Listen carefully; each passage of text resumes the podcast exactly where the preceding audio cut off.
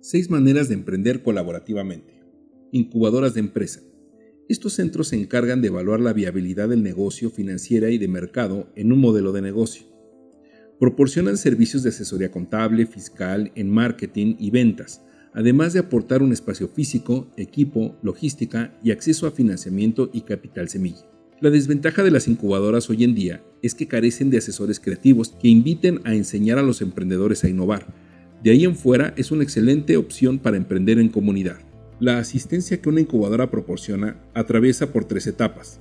En primer lugar está la preincubación, la cual brinda al emprendedor una orientación para el desarrollo de su negocio. Generalmente se hace un plan de negocios. Después viene la incubación, el tiempo en que se revisa y da seguimiento a la implementación, orientación y desarrollo del negocio, así como todos los procesos. Por último, la post-incubación se aplica después de haber puesto en marcha el negocio con el fin de mejorar continuamente y asistir a eventos de networking. 2. Networking. El networking es una técnica de adquisición de contactos y en general de una red de profesionales con otras personas que tienen intereses comunes a los nuestros, que nos permitan crear sinergias y oportunidades laborales o de negocio a corto, mediano y largo plazo. El networking activo posibilita el intercambio de información y de contactos, así como el establecimiento de relaciones con personas que compartan intereses profesionales comunes. Hacemos networking para avanzar en nuestras carreras, para expandir nuestro negocio, para aumentar nuestra visibilidad y mejorar nuestra red de contactos comerciales y así generar negocios dentro de ellas. Algunas cámaras ofrecen eventos de networking, así como muchas universidades, y como ya lo dije, en incubadoras de empresa. Una fuente de grupos que hacen networking está en la plataforma meetup.com. Si no existe alguna organización de networking donde vives, es una excelente oportunidad para que organices una y tener una oportunidad de negocio alterna. 3. Cámaras y asociaciones. Las cámaras de comercio son redes de comercios en las que los dueños de empresas y comercios de una región crean estas sociedades locales con el objetivo de proteger sus intereses y ponerse de acuerdo en varios aspectos. Las empresas que pertenecen a esta zona forman parte de una cámara de comercio eligiendo un cuerpo ejecutivo que hagan que funcione de una manera regulada por la ley. Muchas cámaras ofrecen a sus miembros eventos como conferencias, capacitación de negocios, expos y a veces eventos de networking por lo cual también es un excelente lugar para crecer un negocio en compañía de otros empresarios. Universidades. Muchas universidades tienen carreras de creación de negocios o bien maestrías y posgrados con el mismo objetivo, por el cual han implementado asociaciones de alumnos y exalumnos que ofrecen congresos, expos, programas de capacitación continua y eventos de networking para la comunidad de empresarios de la zona y de los mismos graduados por lo que también es una excelente opción para hacer y conocer vínculos de negocios con otros empresarios, expertos y posibles mentores. 5. Clústeres de negocios y coworking.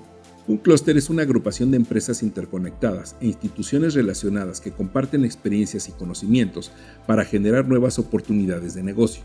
Los clústeres en continua evolución agrupan tanto empresas del mismo segmento del mercado como de diferentes sectores complementarios entre sí, de áreas geográficas cada vez más amplias y con una marcada digitalización. Las empresas e instituciones que forman parte del clúster se benefician de unos servicios comunes que tienen que ver con la información, la difusión o la formación entre otros campos. La conexión en red es uno de los aspectos más interesantes de un clúster que permite generar oportunidades de negocio, proyectos comunes y sinergias entre sus integrantes. El coworking es una forma de trabajo que permite a profesionales independientes, emprendedores y pymes de diferentes sectores compartir un mismo espacio de trabajo, tanto físico como virtual, para desarrollar sus proyectos profesionales de manera independiente a la vez que forman proyectos en conjunto. En estos espacios compartidos generalmente también se hacen comunidades para recibir capacitación y mentoreo de expertos y empresarios con más experiencia. 6. Programas para emprendedores con la llegada de Internet a nuestras vidas, se ha generado una cantidad fuerte de empresas desde la burbuja de las .com en el 2000 y a partir del 2005 con las redes sociales y los dispositivos móviles. Sin embargo, por cada caso de éxito pueden haber cientos o miles de fracasos.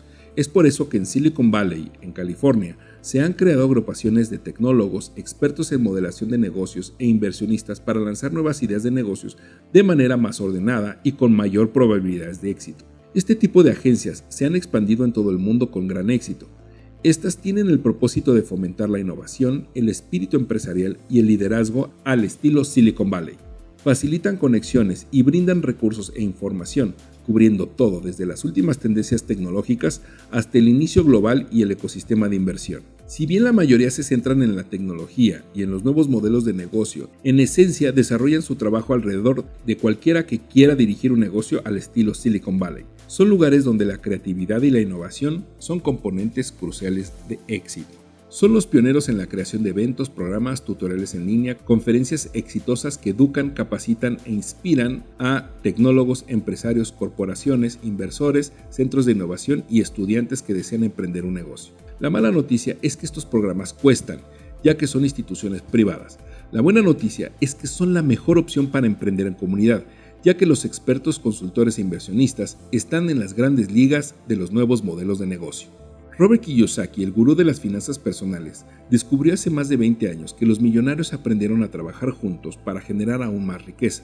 Creo que las personas que estamos emprendiendo o somos una pequeña o mediana empresa podríamos aprender de ello y no esperarnos a ser millonarios para trabajar colaborativamente.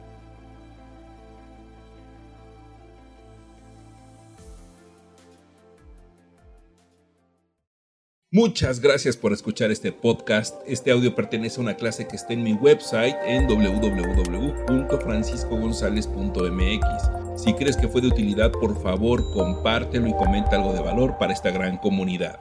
Nuevamente, muchas gracias.